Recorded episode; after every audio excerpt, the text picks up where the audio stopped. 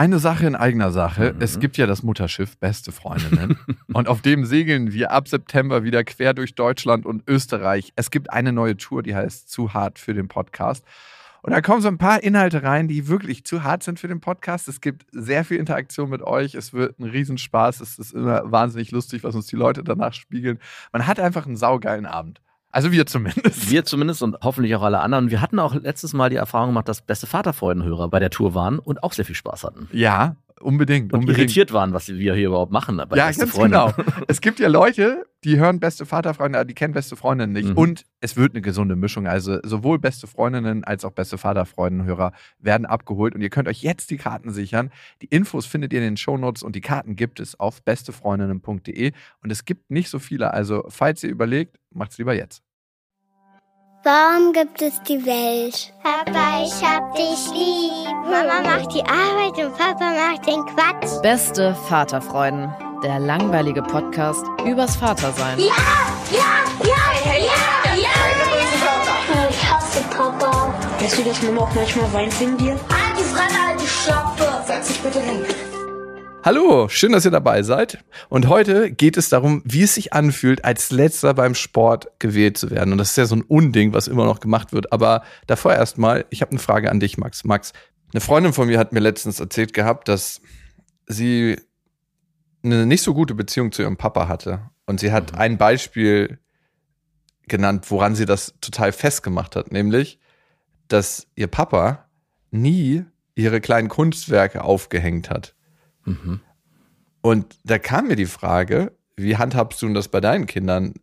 Jedes Mal, wenn die dir ein Bild schenken, weil ich kenne es von meiner Tochter eigentlich jedes Mal, wenn ich sie von der Kita abhole. Papa, Papa, ich habe was für dich gemalt. Und ich so, okay, was denn? Ich freue mich dann natürlich auch, beziehungsweise. Natürlich ich weiß in dem Moment, wie wichtig es ist, sich zu freuen. Mhm. Und deswegen versuche ich alles darauf zu setzen, dass mein äußerliches Erscheinungsbild voll Freude ist. Und sage, ach, cool, oh, schön. Und was ist das da drauf? Okay, da freue ich mich ganz schön. Ich freue mich. Und, und die, als sie mir das erzählt hat, so die Freundin von mir, dass ihr Vater die Dinger nie aufgehängt hat, war das so wie so ein Dolchstoß in mein Herz. Weil rate mal, was ich mit diesen ganzen Bildern mache. Du hängst sie auf? Nein. Du hängst sie nicht auf. Tatsächlich sind schon ganz schön viele in der Papiertonne gelandet. Ja, aber gut, diese ganzen Bilder aus der Kirche, die sind aber auch furchtbar hässlich. Ja, aber ich finde schon allein krass, was die. Also ich darf jetzt auch nicht darüber so lobend reden, weil die sind ja alle schon irgendwie Klopapier. Ähm. Werden sie wenigstens zweitverwertet. Martin, du könntest ja auch deine Notizen auf der Rückseite machen und so. Das nee, nee. rechtfertigen. Sie waren für den Arsch und sind jetzt immer noch für den Arsch. und aber am Ende muss man ja sagen, ähm, jetzt kann man total krass die Entwicklung sehen und, und all das, ne? Und hey, ja, toll. also es ist, ist schon krass teilweise, was dann, also es sieht jetzt nicht wahnsinnig künstlerisch aus oder so, aber es ist schon krass, dass sie überhaupt mir was malt und das ist, das ist schön und ich habe da nie Wertschätzung für. Ja, gut, aber diese Bilder, die sie äh, in der Kita zeichnen, gerade so im Alltagsbusiness, die dann irgendwie bei mir ankommen, also ich habe ja zurzeit nur noch die von meinem Sohn und der hat irgendwie die blöde Angewohnheit, Kunstwerke zu erstellen, die einfach nur aus zusammengeklebten DIN A4-Blättern bestehen. Also die werden dann so wild zusammengefaltet, geklebt, dann wird irgendwas draufgemalt und dann kriege ich am Ende so einen Haufen wirklich sprichwörtlich Müll. Also es ist, und ich sage dann, ja toll, Dankeschön. Freue mich natürlich. Sagst du es genau so oder sagst ja, du es ein bisschen? Ein bisschen mehr Euphorie. Gib es mir mal genau, wie du sagst, so dass, ob hm. ich das merken würde als Kind. Ja, ja, her damit, jetzt, ich, wir müssen los. Nee. Nein, sag mal bitte. Äh, kam auch schon vor. Als er nämlich einmal irgendwie meinte, ja, ich, ach verdammt, ich habe noch meine, es war gar nicht so lange her, war jetzt am Anfang der Ferien, als die Kita irgendwie für zwei Wochen geschlossen wurde und alle Sachen irgendwie mitgenommen werden mussten, fiel ihm dann noch ein, dass seine ganzen Kunstwerke, jedes Kind hat ja da auch so eine Schublade, wo die ihre Kunstwerke dann lagern können, äh, dass er die noch unbedingt mitnehmen müsse. Und nachdem ich schon alles vollgepackt hatte, irgendwie fünf Jacken und drei Hosen und was weiß ich, rannte er zurück zu dieser Schublade und ich sah schon, als er die aufriss, wie die ganzen Kunstwerke hervorquollen. Und es waren halt diese genau diese zusammengeklebten Dinger, die auch total viel Platz wegnehmen, weil man sie mhm. halt nicht irgendwie zusammenfalten kann vernünftig. Und da ist mir, glaube ich, der Satz rausgerutscht. Komm, jetzt schnell, wir müssen los. weil wir natürlich auch los müssten. Aber natürlich sonst, wenn irgendwelche Bilder gemalt sind oder gerade auch wenn Sachen gebastelt wurden. Wobei basteln ist immer Schummeln. Ich denke auch jedes Mal, hier hatte doch die Erzieherin die Finger im Spiel. Das ist gar, kann doch nicht nur von dem Kind gewesen sein. Ja, ja. Aber natürlich gibt es dann auch die entsprechenden Lobe. Aber wird das jemals ausgestellt in eurem Haus? Oder? Weil ich bin ja relativ penibel und Ja. ich mag das einfach nicht, wenn da so ein Krimskrams. Äh, meine Tochter hat mir so einen Traumfänger geschenkt, den hat sie aus so Pfeifenreinigern gebaut, ne, aus so bunten und dann hat sie Perlen da reingeflochten und das Ding ist krumm und schief, aber das hängt schon als Beweis meiner Liebe an sie seit Monaten jetzt an meinem Fenster und sie fragt mich öfter mal, ob ich jetzt gute Träume habe und so. Ich hast du natürlich. Ne? Ich kann seit Monaten nicht schlafen, aber Ja, weil wa warum müssen die in den Kitas eigentlich auch immer mit Müll basteln? Also jedes Mal, wenn man da was mitbekommt, kriegt man irgendwelche alten, also wie oft ja auch alte äh, Milch Alter, weil nichts bezahlt wird. Ja, Die ich Kitas haben kein aber das Geld. ist ja auch gut, dieses Upcyclen. Ich bin ja voll dafür. Aber wie oft wir irgendwelche verbrauchten Müllcontainer auswaschen müssen und dann mitbringen, weil sie da irgendwelche Busse Ja. oder Laternen draus basteln. Aber ich finde es natürlich total toll. Aber um deine Frage zu beantworten, ob ich mir die Sachen aufhänge, was ich mir aufhänge und auch gerade aktuell in meinem Zimmer zu hängen habe, zum Vatertag habe ich von meiner Tochter, nee, von meinem Sohn, so einen Handabdruck auf grünem Papier mit Fingersprenkelchen und Bienchen gemalt bekommen. Also der, die Hand ist ein Baum mit dem Arm zusammen und dann die Blätter sind die Fingerabdrücke und dann fliegen so Bienen rum. In einem Rahmen, die Erzieher wissen nämlich ganz genau, dass wenn sie wollen, dass die Eltern das irgendwie wertschätzen, dass sie das auch ein bisschen schöner verpacken müssen. Und es gibt so ein paar Sachen, gerade am Vatertag, Muttertag, Weihnachten, Ostern, die in einem besseren Design ankommen als diese alltäglichen gebastelten Sachen, sodass du dich gar nicht erwehren kannst, diese aufzusammeln. Ey, da sind die Erzieher fies, weil die wissen, man müsste Müll sortieren, bevor man es wegschmeißt, nämlich Ja. den Rahmen in die andere Tonne packen und dann das Papier in die Papiertonne.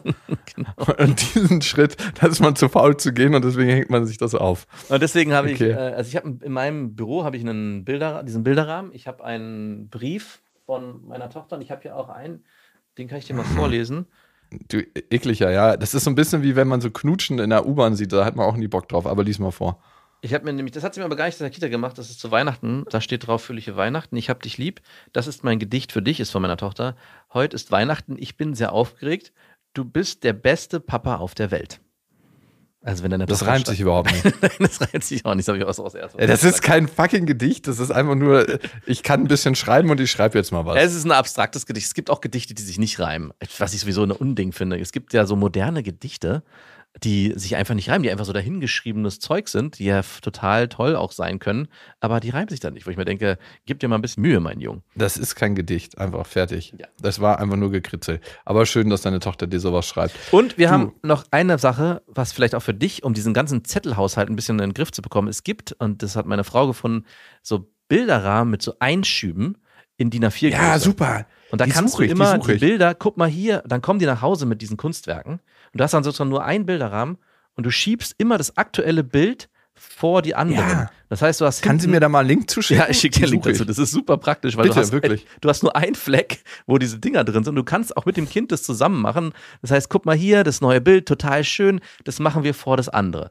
Und dann kann das Kind sogar mitentscheiden und perfekt, du hast nur einen Fleck in deiner Wohnung. An dieser Stelle eine kleine Werbung. Und es ist Ikea mit Small Start und ihr kennt die Serie für Kinder, da können Kinder alleine Ordnung lernen und aber auch ihr Leben gestalten im Kinderzimmer. Und das ist eine Serie, die mitwächst, das heißt sehr, sehr praktisch. Und Kinder entwickeln sich ja immer weiter, schneller als man denkt. Also ich habe jetzt gerade meine Tochter angeguckt und gedacht so, wow, vor zwei Monaten war die noch ganz anders. Ja, meine große Tochter sieht aus wie eine, wie eine alte Frau mittlerweile fast schon.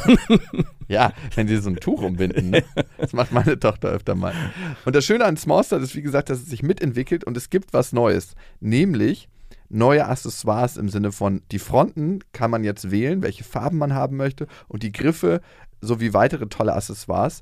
Also das heißt, man kann es nochmal individueller gestalten. Die Griffe sind auch herrlich groß. Die Kinder können die Möbel alle selber gut bedienen und es sieht einfach super individuell aus irgendwie. Genau, und die Kinder können diesmal auch selber mitbestimmen, wie sie ihr Zimmer gestalten. Und ich erlebe das auch gerade bei meiner Tochter, die sagt, hey, ich möchte jetzt einen neuen Schrank und ich möchte das so und so haben.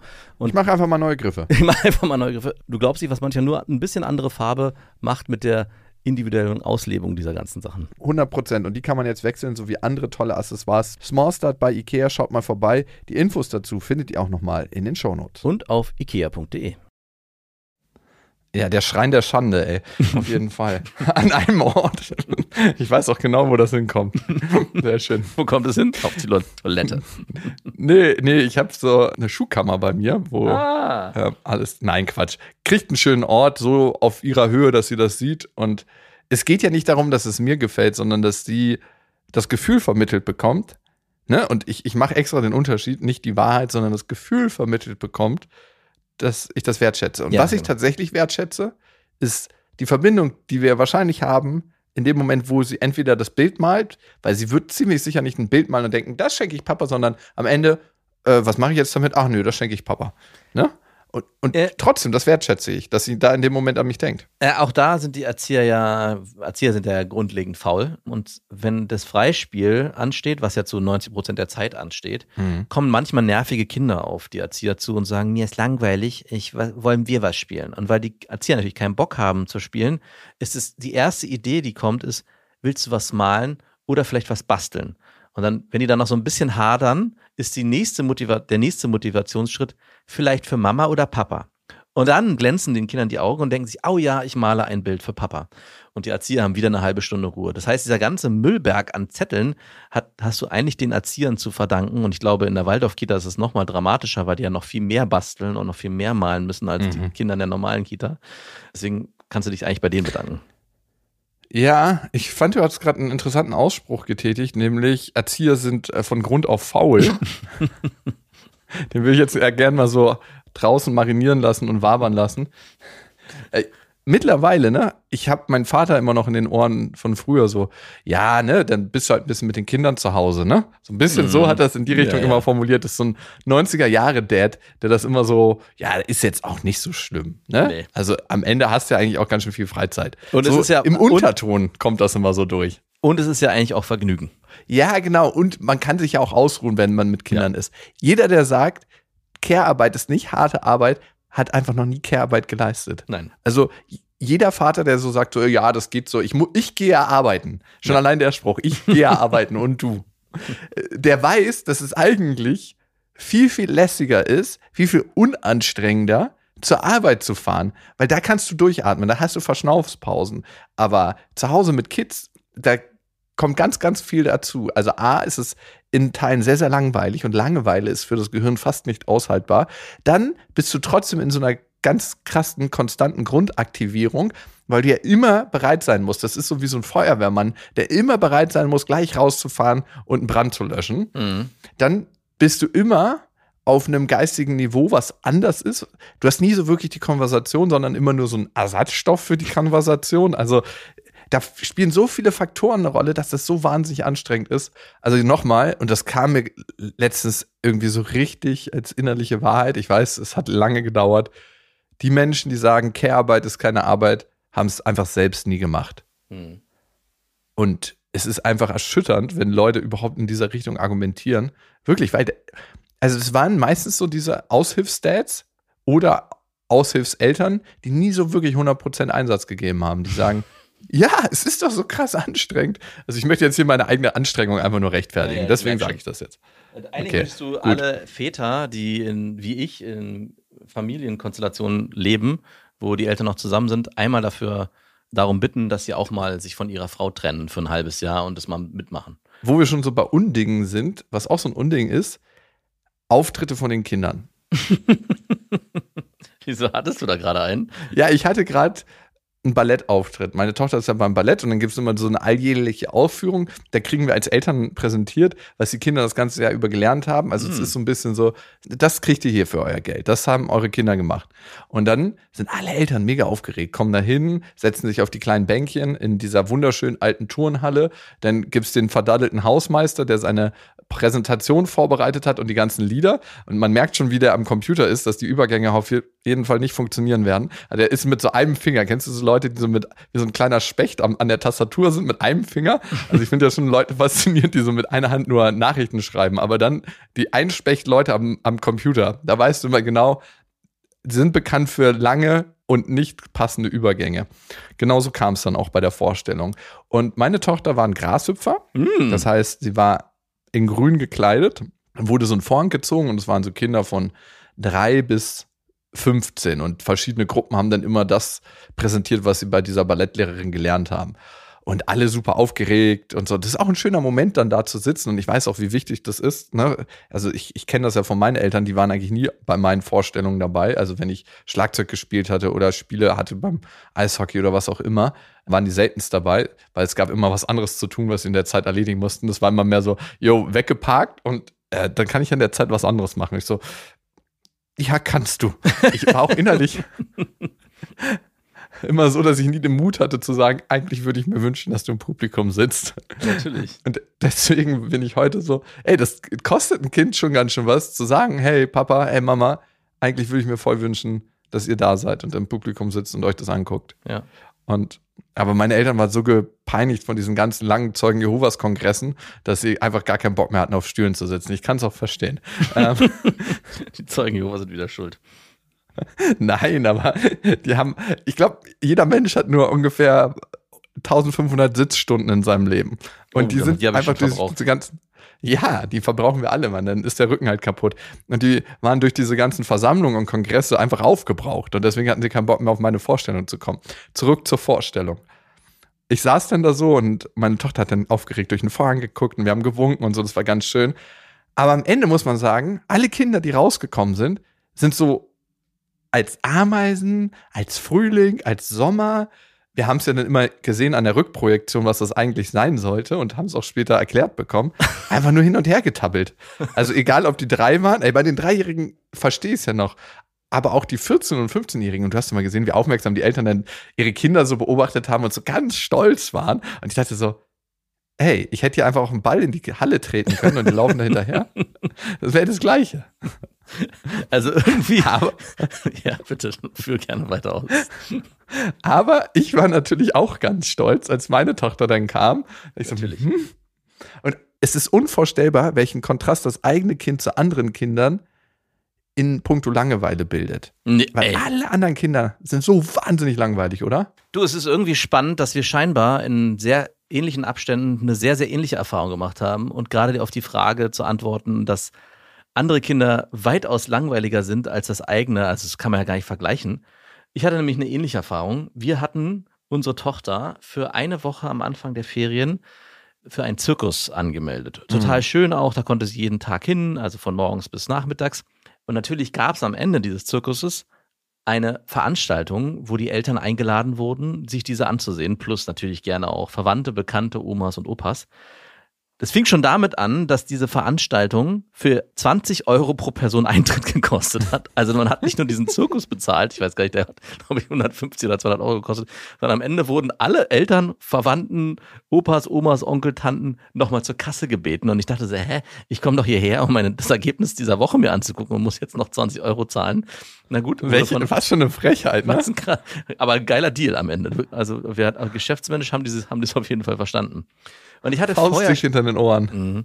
und meine Frau hatte diesen Termin nicht in unseren gemeinsamen Kalender eingetragen und ich hatte mich eigentlich an diesem Tag verabredet und meine Frau ist davon ausgegangen, dass natürlich am Ende dieser Zirkuswoche eine Veranstaltung ist, weil es ja letztes Jahr auch so war, hätte ich mich daran erinnern sollen.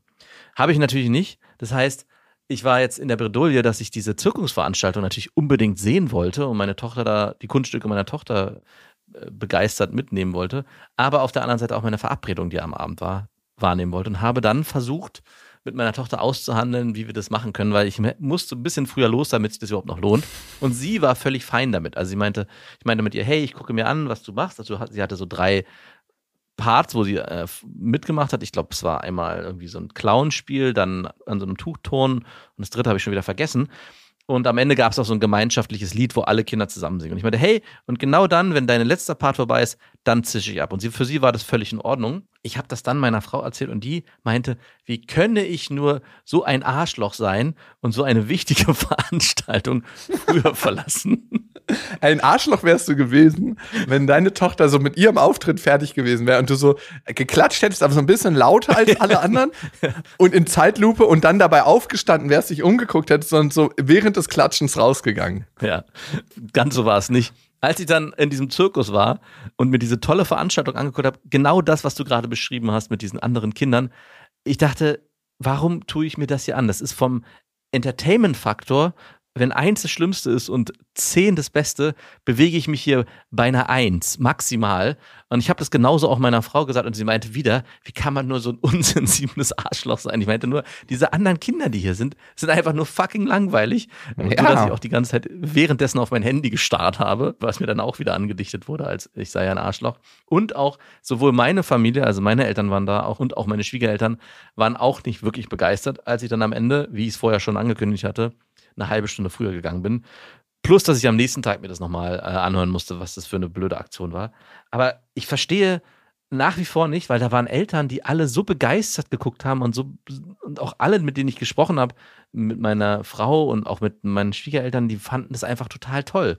Und am Ende, so wie du es beschrieben hast bei diesem Ballett, war es am, war, hätte man auch da, also klar, die eigenen Kinder, die da get- getont haben, total super und toll und auch mutig und ich habe mich total gefreut und es war auch schön zu sehen, was sie gemacht hat. Aber es war einfach, also es war, am Ende konnte ja kein Kind wirklich irgendwas. Also in der Woche krieg, lernst du ja nicht wirklich am Tuch zu turnen oder einen Purzelbaum hast du schon vorher irgendwie gelernt. Aber es ist ja nicht so, dass die Kinder, dass es eine tolle Veranstaltung war, wo ich begeistert war von den artistischen Bewegungen der Kinder, sondern es war am Ende fucking langweilig. Mehr war es nicht. Ja, eh. Aber man muss auch sagen, mal abgesehen davon, dass die Kinder in der Tongruppe oder in der Ballettgruppe von meiner Tochter ein Jahr lang Zeit hatten, um die Sachen einzustudieren. Das war ziemlich sicher das gleiche Ergebnis. Die Performance-Erwartung von uns ist mittlerweile natürlich auch durch Instagram, YouTube, TikTok relativ hoch, ne? Weil wir da immer die Ausschnitte von diesen wirklichen Wunderkindern sehen. Und dann kriegen wir mal den Kontrast dargeboten in so einer Ferien-Turngruppe, was eigentlich der Leistungsstand ist. Und sind natürlich tierisch gelangweilt von Kindern, die rumherhüpfen. Ich glaube, alle anderen Eltern sind das auch. Ne? In Wahrheit, also A, glaube ich, dass alle anderen Eltern tierisch gelangweilt von anderen Kindern sind. Also das ist einfach evolutionär so angelegt, dass wir uns für die Brut von anderen nicht so wahnsinnig interessieren. Nein. Und das Zweite, alle anderen Eltern Schauspielern auch und die dachten vielleicht auch von dir und von deiner Frau, dass da wahnsinnige Begeisterung ist. Und ist es ja nicht. Also Äh, ich, ich bin mir nicht so sicher. Also es waren wirklich so ein paar Eltern da, die da so richtig mitgegangen sind und mitgeklatscht haben und das, also ich meine natürlich auch, habe ich das ja auch, muss ich gerade zugeben, auch gemacht, weil man, weil man im Eifer des Gefechts natürlich mitmacht, um den Kindern da auch die entsprechende Motivation zu geben. Aber irgendwie, wenn ich mir die Augen der anderen Eltern angeguckt habe, da war so eine generelle Begeisterung. Also ich glaube, ich war der Einzige, der auf sein Handy gestarrt hat in der Zwischenzeit. Und die anderen haben alle aufmerksam mitgemacht. Egal. Mein Nachbar war auch bei dieser Veranstaltung. Seine Tochter war nämlich eine Woche später dran. Und ich habe ihn gefragt, wie er es fand. Und er hat erstmal ganz politisch korrekt gesagt, ja, war ganz nett. Da meinte ich, ach, ey, komm, jetzt sag, wie war's? Wie fandest du es von 1 bis 10? Aber hat er dann auch zugeben müssen, über eine 2 ist er nicht gekommen. Außer die eigenen Kinder, die waren toll. Also von daher war ich dann einigermaßen Okay.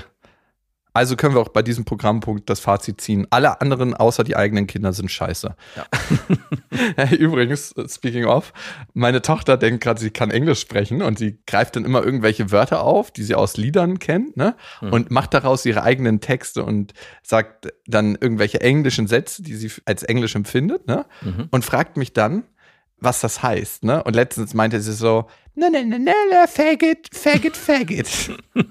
Was? Und ich so, oh, das kannst du nicht sagen. Und warum denn nicht? Faggot, faggot, faggot.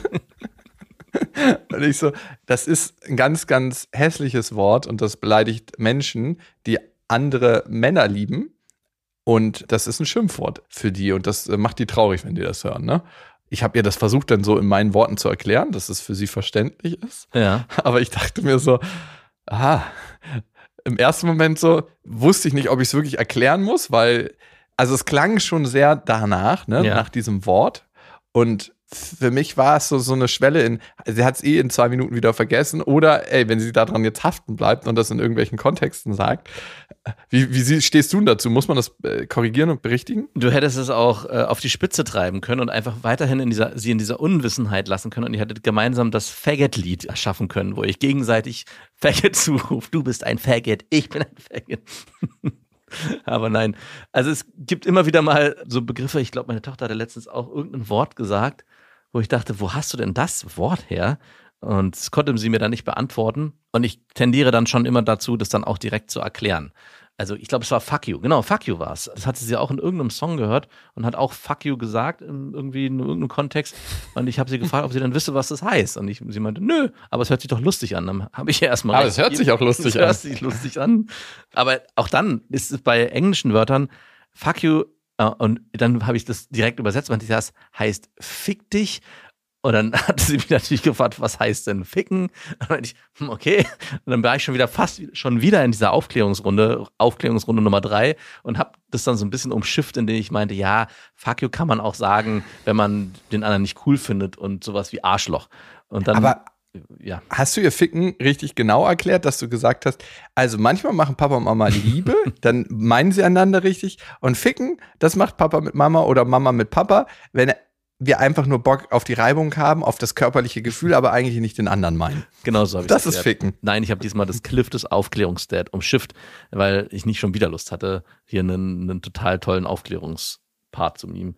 Aber auch bei meinem Sohn gibt es manchmal so Wörter und da, ich finde gerade, deine Tochter ist ja gleich alt wie mein Sohn. Bei denen kann es sehr schnell sich potenzieren, dass die auf der Couch rumspringen und dieses Wort die ganze Zeit rufen, weil sie es halt so lustig finden. Das ist bei meiner Tochter, die ja ein bisschen älter ist, sagt es sehr schnell, dass man das nicht macht. Aber ich sehe deine Tochter bildlich vor Augen, wie sie auf der Couch hüpft und den Kopf hin und her schwingt und immer Faggot, Faggot, Faggot, Faggot, Faggot ruft. Und das dann zu erklären, gerade auch, es ist ja ein sehr spezielles Wort, es gibt dafür ja keine direkte Übersetzung. Also so wie du es gesagt hast, es ist eine, eine Beleidigung für Männer, die auf Männer stehen oder für Homosexuelle in erster Linie. Das zieht ja einen riesen Rattenschwanz hinter sich her. Deswegen tendiere ich dann auch oft dazu, das zu erklären mit, hey, das ist ein böses Wort, das möchte ich nicht, dass du das sagst. Und wenn dann nicht die Nachfrage kommt, was es heißt, dann belasse ich es auch dabei. Hm, okay, okay. Wie war das denn bei deiner Tochter? Hat sie nachgefragt oder hat sie. Ja, Ah, okay. ähm, sie hat dann gefragt, warum nicht. Und dann habe ich ihr das so erklärt und dann hat sie gesagt, Nein. dann hat sie das verstanden und dann war es auch gut. Dann hat sie sich aber trotzdem gefreut, dass sie ein englisches Wort gefunden hat. Ja, also mein- die Freude war trotzdem da, Ja. aber sie wusste natürlich, das Wort ist jetzt tabu, das darf sie nicht mehr benutzen. Und sie hat später eine total tolle Story zu erzählen, wenn sie jemand fragt, was war das erste englische Wort, was du sagen kannst. Und das kann sie dann in der Schule auch berichten. Ja, auf jeden Fall. Und da wir heute so eine Aneinanderkettung an Unwörtern oder Undingen haben, auch gleich das nächste. Weißt du, woran ich mich letztens erinnert habe? Nee. Dass man beim Sport früher gewählt wurde. Hm. Und was es für ein Gefühl war, wenn man unsportlich war. Ich war zum Glück nicht unsportlich, aber ich habe das in den Gesichtern von den anderen gesehen, wenn man so ganz als letzter gewählt wurde oder immer schon wusste, es ging so ein Raunen durch die Klasse, wenn irgendwie das unsportlichste Kind am Ende sitzen blieb und der dann vom Lehrer zugeteilt wurde. Ja. Dann ging immer so ein Raum, oh nee. und, und das hat auch direkt die Motivation von demjenigen gekillt. Äh, Ist das eine Sache, die noch gemacht wird? Also dieses Wählen in der Klasse? Findet das noch statt? Gute Frage. Ich weiß es gar nicht. Ich müsste mal meine Tochter fragen und ich müsste sie auch mal fragen, ob sie gewählt wird am Anfang oder am Ende. Was mich nämlich immer sehr irritiert, sie hatte jetzt wieder ein Zeugnis bekommen am Anfang der Ferien und alles ist natürlich total tippitoppi. Es gibt so zwei kleine Ausrutscher, wo sie dann, es gibt noch keine Noten, es gibt nur so Tendenzen oder beziehungsweise so ein, wie so ein, Fünf-Sterne-System. Fünf Sterne gut, ein Stern schlecht. Das sind keine Sterne, aber das ist so das Bewertungsraster. Und bei Sport waren es immer nur vier. Und ich denke, letztes Jahr auch schon. Und ich denke mir so, Das Leichteste. wie genau, wie kommt denn das? Also, weil ich sie schon als sehr sportlich und sie macht ja auch viele Dinge und sie macht die Sachen auch gut, aber irgendwie muss ja was sein, warum sie im Sportunterricht eben nicht diese Bestnote bekommt, sondern halt nur die etwas wenigere. Sie kann mir das nicht beantworten. Vielleicht ist es ja so, dass sie sich nicht traut, nach vorne zu gehen und deswegen auch beim Sport nicht als Erste gewählt wird und deswegen auch nicht so visuell sichtbar ist für die Sportlehrerin, die natürlich immer die Alpha-Tiere im Sport, weil das, daran erinnere ich mich nicht auch zurück, dass die vor allem von den Lehrern, gerade von den Sportlehrern, auch am meisten gepusht worden sind.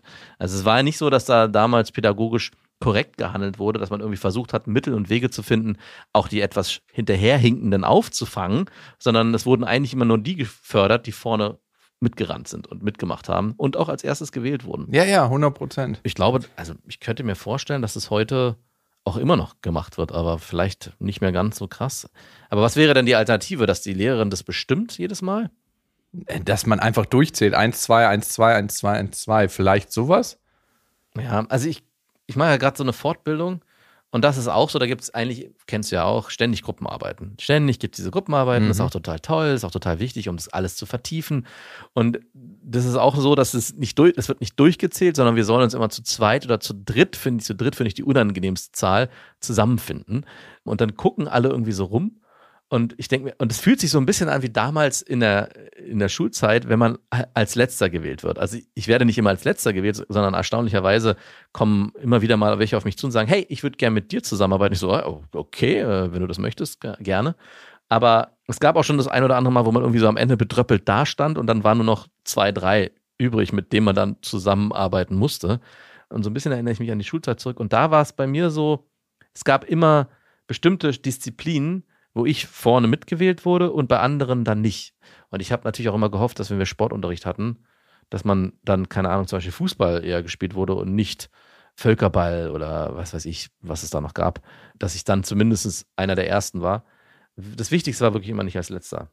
Ey, aber das ist so krass, ne, wie eine Gewinnergesellschaft und eine Verlierergesellschaft dadurch kreiert wird, wenn das so früh schon eingepflanzt wird.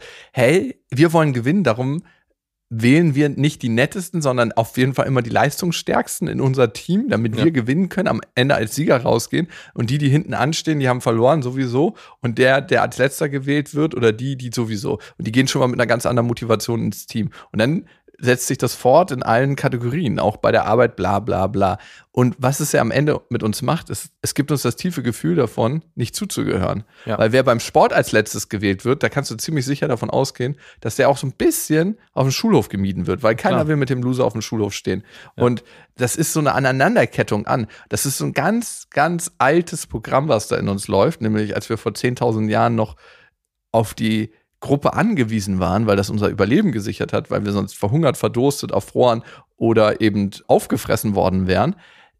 Von da kommt das noch, dass es sich so massiv scheiße anfühlt, wenn wir nicht direkt in die Gruppe inkludiert werden. Darum haben wir so krasse Angst, wenn wir einen Vortrag halten und Kritik kriegen von irgendjemandem, weil sich das immer anfühlt wie ein Ausschluss aus, aus der Gruppe. Und das fühlt sich wiederum immer wieder an wie Tod. Und ich finde, mit diesem Mechanismus im pädagogischen Kontext heute noch zu arbeiten, ist eigentlich tödlich. Ja, vor allem hast du ja gerade beim Sport immer die vorne, die eh schon sportlich sind, die in der Freizeit irgendwie dann im Verein sind oder dreimal die Woche zum Ballett gehen und schon von den Eltern gefördert werden und dementsprechend auch deswegen gut sind. Nicht nur, weil sie ein Talent haben, sondern weil sie es einfach regelmäßig machen, was ja meistens der Grund dafür ist, warum man gut ist beim Sport, gerade am Anfang. Natürlich gibt es auch ein gewisses Naturtalent. Und die, die es vielleicht am ehesten bräuchten, vielleicht die, die etwas übergewichtig sind oder die vielleicht gar nicht so eine Lust haben, sich zu bewegen, aber diese Lust an der Bewegung eigentlich im Sportunterricht erleben könnten und dann auch eine intrinsische Motivation dadurch entwickeln könnten, sind dann immer außen vor und erleben eigentlich genau das Gegenteil, sondern und werden nochmal negativ verstärkt, indem sie als letztes gewählt werden. Und ich hoffe, ich muss meine Tochter echt mal fragen, ob das nicht mehr so gemacht wird. Aber ich könnte mir schon vorstellen, dass es so gemacht wird. Ich habe sogar, fällt mir gerade ein, eine kleine Anekdote. Und zwar gab es ein Fußballturnier in der Schule, wo alle Klassen gegeneinander gespielt haben. Das war vor den Sommerferien. Und da, da sollten Mädchen wie Jungs zusammen auch Gruppen gründen, in denen sie sozusagen zusammen spielen. Also jeder konnte in der Klasse sich überlegen, ob er mitmacht. Es mussten irgendwie, keine Ahnung, acht Kinder pro Klasse mitspielen. Und es sollten Mädchen und Jungs zusammen sein. Und meine Tochter kam zu mir und meinte und fragte mich, hey, ich weiß nicht so richtig, soll ich da mitmachen? Ich kann noch gar nicht so gut Fußball spielen. Ich meinte, mach da doch mit, es ist eine super Chance. Und na klar kannst du mindestens genauso gut wie die Jungs. Und wenn nicht, ist auch egal. Ja, es geht ja darum, Spaß zu haben und es zu üben und einfach dabei zu sein. Aber tief im Inneren wusstest du, dass all das, was du ihr da gerade eben erzählt hast, eine Lüge ist. Nein, ich weiß aber, dass sie nicht so ein Interesse hat an Fußball. Sie kann das zwar, aber sie ist natürlich nicht so gut wie jemand, der einmal die Woche oder zweimal die Woche zum Fußball äh, geht, so wie es in ihrer Klasse manche Jungs machen. Und die natürlich in so einer Situation hochschreien, hey, ich will. Aber die Lehrerin hat extra gesagt, sie möchte eine Mischung und nicht nur die Besten aus der Klasse, sondern das war so schulweit wurde das so besprochen. Und was ich eigentlich ganz cool finde, dass auch die, die eigentlich das nicht so gut können, auch mitgenommen werden in die Mannschaft und so ein Gruppengefühl erleben. Jetzt konnte man bei diesem Turnier zugucken. Ich bin extra hingefahren, bin extra früher nach Hause, weil ich dachte, hey, ich möchte sehen, wie das abläuft.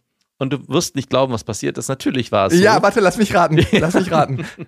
es gab so ein paar Lehrer, die sich halt nicht dran gehalten haben und so Spitzenteams zusammengestellt haben, Genau. die alle anderen weggedonnert haben, oder? Gen- Genau. Und das, was dann dazu geführt hat, dass die anderen LehrerInnen und Lehrer, dass bei denen ein Ehrgeiz geweckt wurde, dass sie auch in ihren Mischteams versucht haben, dann doch die besten, weil es haben nicht mal ach, alle acht gespielt, es haben immer nur vier gegen vier oder fünf gegen fünf gespielt. Das heißt, es gab immer drei Auswechselspieler.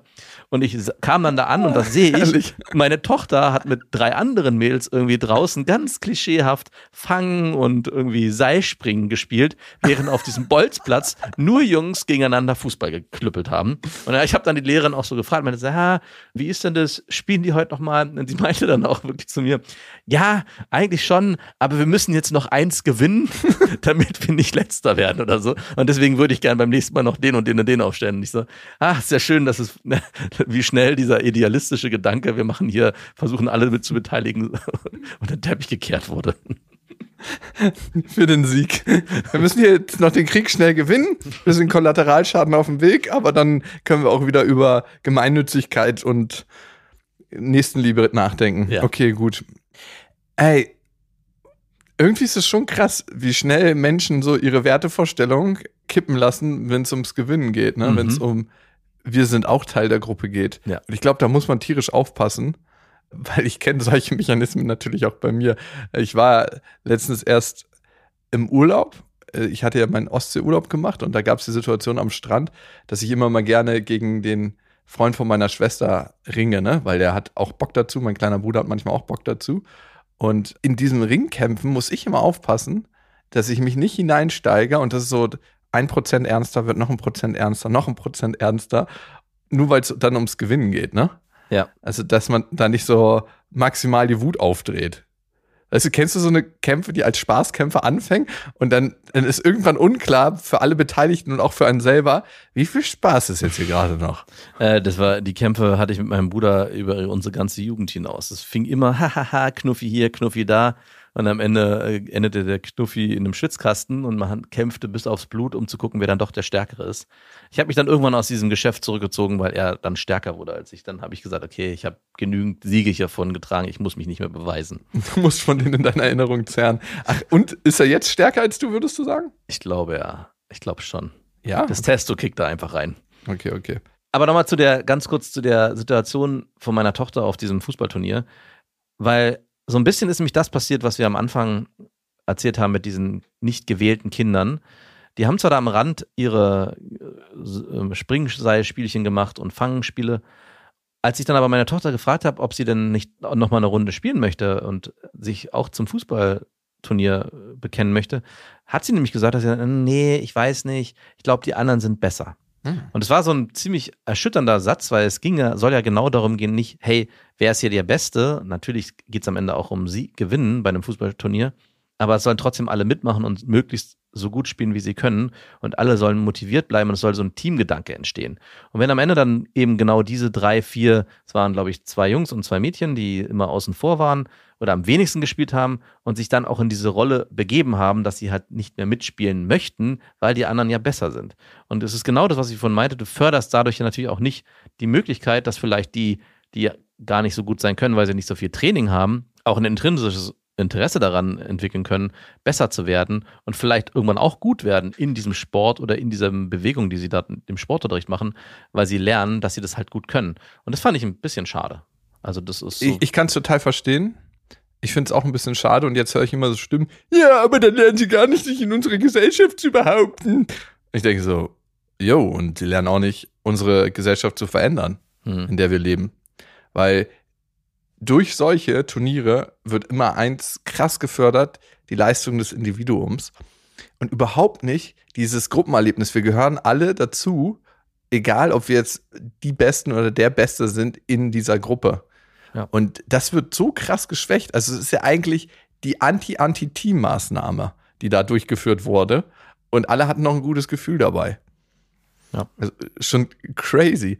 Als letztes, wo wir hier schon in kleinen Anekdoten versacken, meine Tochter hat mich letztens gefragt, hey Papa, was ist eigentlich unendlich? Und was auf der Welt ist unendlich? Und ich so, uiuiui. hast du irgendwie zu viel Philosophie-Podcasts gehört?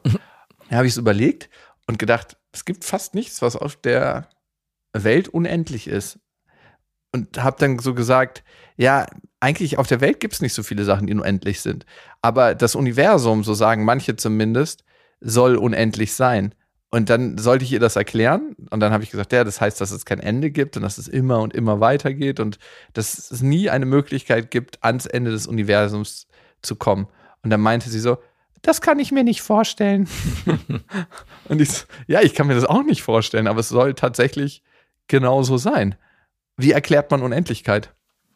Es geht ja schon vorher los. Wie erklärt man Zeit, wenn die über das Verständnis des Kindes von fünf, sechs, sieben Jahren hinausgeht? Also wenn man selbst zwei Stunden sind ja für ein Kind schon teilweise total abstrakt. Wir waren gerade auf der Fahrt in den Urlaub, wo wir vier Stunden gefahren sind und wenn dann die Frage kommt, die alle Eltern kennen, wie lange noch und man sagt dem Kind dann, ja, es sind noch drei Stunden, dann kann ein fünfjähriges Kind mit diesen drei Stunden eigentlich überhaupt nichts anfangen. Weswegen ich dann immer versuche, Vergleiche zu ziehen. Keine Ahnung, ähm, ich sage, hey, wir brauchen jetzt noch so lange wie, als würden wir zehnmal in die Kita laufen, obwohl das jetzt natürlich bei drei Stunden total abstrakt ist. Oder wenn sie eine Strecke kennen, die, weiß ich, eine Stunde geht oder eine halbe Stunde, dass ich das irgendwie ins Verhältnis setze. Oder ich sage, äh, am liebsten sage ich, vergleiche ich es immer mit irgendwelchen Serien, Alt. die wir gerade gucken.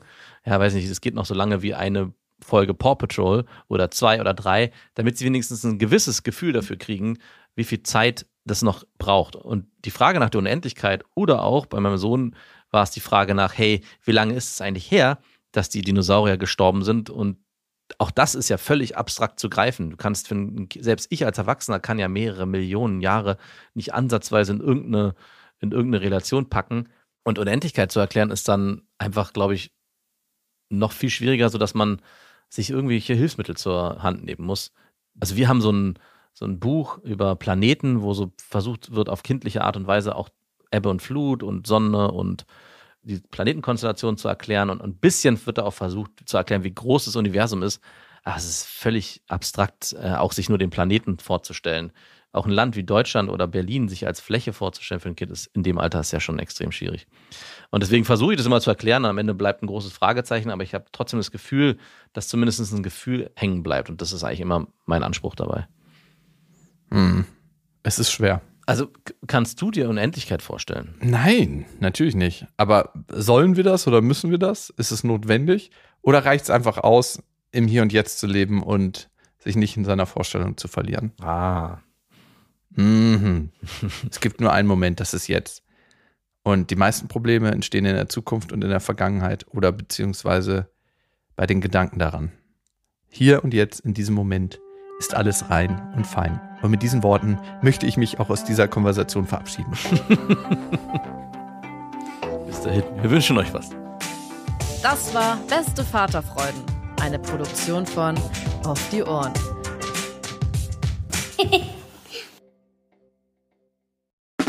Der 7-One-Audio-Podcast-Tipp. Max, wann hast du das letzte Mal so richtig brutal offen mit jemandem geredet? Also so, dass es wirklich wehtut. Mit dir. Ja. Hier. Das sind wir, beste Freundinnen, der ultra-ehrliche Männer-Podcast. Und wir reden über Liebe, Sex, Beziehung, über alles, was eigentlich hinter verschlossenen Türen besprochen wird. Und manchmal auch über Freundschaft. Bei uns erfahrt ihr so Sachen, wie man wirklich herausfinden kann, ob man mit einer Frau zusammen sein will oder doch nur bimsen. Und warum Max Freundin gerade zumindest im Podcast einen Riesenunfall mit ihrem Pferdehänger hatte. Das eine oder andere Gedankenexperiment wird ja auch noch gemacht. Also hört rein, jeden Donnerstag gibt's beste Freundinnen überall, wo es Podcasts gibt.